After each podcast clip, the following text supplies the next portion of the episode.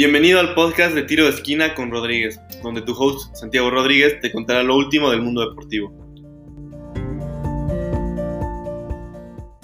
Hola, mi nombre es Santiago Rodríguez y el día de hoy hablaremos acerca del clásico que acaba de terminar entre el Fútbol Club Barcelona y el Real Madrid. El partido terminó 3 goles a 1 al favor de los merengues, que se llevaron la victoria de visitante en el Camp Nou. Primero que nada vamos a ver cómo salían los equipos y sus alineaciones. El Barcelona salía con un 4-2-3-1 con Neto en la portería, Des, Piqué, Lenglet y Alba en la defensa, Busquets y De Jong de contenciones, Pedri, Coutinho y Ansu Fati atrás de Leo Messi que salía como centro delantero. Luego el Real Madrid salía con un 4-3-3, con el típico 4-3-3 de Zidane, donde Thibaut Courtois estaba en la portería, Mendy, Barán, Ramos y Nacho de defensas, Tony Kroos, Casemiro y Valverde en el medio campo y Adelante estaría Vinicius, Marco Asensio y Karim Benzema. El partido empezó con un gol tempranero del Real Madrid cuando Federico Valverde se encontró mano a mano frente a Neto debido a la mala salida del Lenglet y de Piqué. Dos minutos después, Ansu Fati empujaría el primer gol del Barcelona para poner el partido a uno por uno con asistencia de Jordi Alba. El primer tiempo continuaría muy reñido, pero la verdadera polémica comenzaría en el segundo tiempo, cuando al minuto 62 Lenglet le jala la camiseta a Sergio Ramos, Ramos reclama el penal, el árbitro lo ve en el mar y determina que es penal. A mi parecer no era penal. Lenglet sí le jala la camiseta a Ramos, pero para nada era para marcarlo penal. Pero Juan Martínez Munuera, el árbitro del partido, decide que era penal. Y Ramos lo aprovecha, mete el segundo gol del Real Madrid y cambia el partido por completo. En este momento el Barça se ve forzado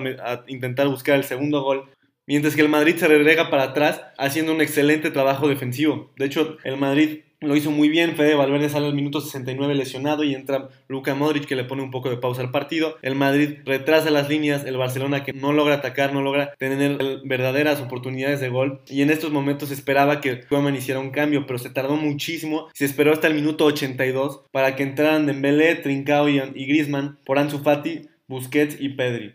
Todo le salió mal al Barcelona porque cuando entraron estos tres jugadores Cualquiera hubiera pensado que el Barcelona se hubiera vuelto mucho más ofensivo y sobre todo porque estaban buscando ese segundo gol para empatar el partido. Pero no fue así, el Real Madrid controló muy bien el balón, el Real Madrid fue muy bien al ataque y tuvieron varias oportunidades para meter el tercer gol. De hecho, Neto tuvo varias paradas, pero al final, el minuto 91, Neto se equivocó y Luka Modric empujaría el balón para él tres goles por uno y terminar el clásico que terminó con la victoria del Real Madrid. Ahora vamos a analizarlo un poquito más. ¿Qué jugadores del Barcelona jugaron muy bien? ¿Cuáles no jugaron tan bien? Definitivamente el mejor jugador del Barça fue Serginho Dest. Dest que en los momentos de los contragolpes del Real Madrid, sobre todo al final del partido, fue el que evitó que el Madrid metiera mucho más goles y terminara el partido acabando con una goliza del Real Madrid sobre el Barcelona. También destacó lo mal que jugó Pedri, Pedri que en ningún momento se vio en el partido. En sí la formación del Barcelona fue muy muy mala. Comen quiere jugar con este 4-2-3-1, pero en realidad no funciona contra un equipo bueno, porque no hay medio campo. El medio campo del Real Madrid se apoderó el partido desde el principio, no le dio mucha oportunidad a Busquets y a Frankie de Jong, que Busquets terminó muerto de cansancio.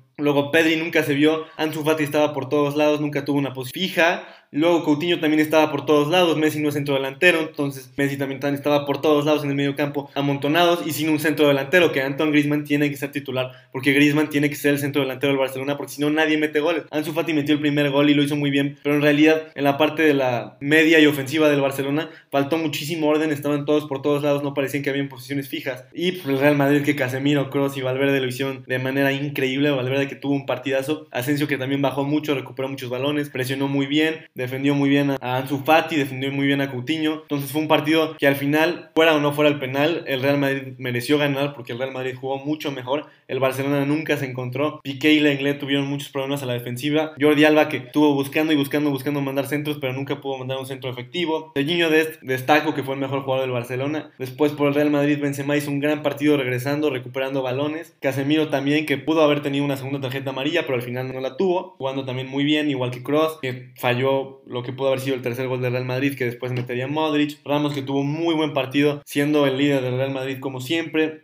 Nacho que saldría por una lesión y sería sustituido por Lucas Vázquez que hizo un partido buenísimo, que marcó de muy buena manera al lado derecho del Real Madrid. Mendy que también tuvo un muy buen partido. Courtois que no fue muy exigido, pero en los momentos que fue lo hizo bien. Entonces creo que es obvio que el Real Madrid se merecía ganar este partido. Lo terminó ganando, lo hizo muy bien. Y preocupa del lado del Barcelona porque se vio un total desorden en todas las posiciones. Neto tampoco lo hizo muy bien que digamos. Tuvo 10 minutos muy buenos, pero fuera de esos 10 minutos le costó mucho el partido. Y pues, ya veremos qué pasa con el Barça. El Barça que se va a enfrentar a la Juve esta semana, mientras que el Madrid también enfrentará en Champions al Borussia Borussia Mönchengladbach en Alemania. El Real Madrid que se encuentra en primer lugar de la liga con 13 puntos, 6 arriba del Barcelona que tiene un partido menos, que probablemente podría ser el campeón de la liga otra vez este año. El Barça que se ve muy mal, que tiene muy buenos jugadores, pero los pone en otras posiciones. Le cambió totalmente la cara al equipo de, no sé si de manera positiva, ya que mete a jugadores muy jóvenes que probablemente no están listos, como Pedri y Trincao, que cambió la formación que llevaba teniendo el Barcelona muchísimos años, así de la nada, que los jugadores están siendo viejos. Hay jugadores muy jóvenes jóvenes y jugadores muy viejos, pero no hay un, buen intermedio. Entonces, probablemente será una temporada muy dura para el Barcelona. Ya veremos qué pasa esta semana contra la Juventus. Y gracias por escucharme. Nos veremos en la próxima.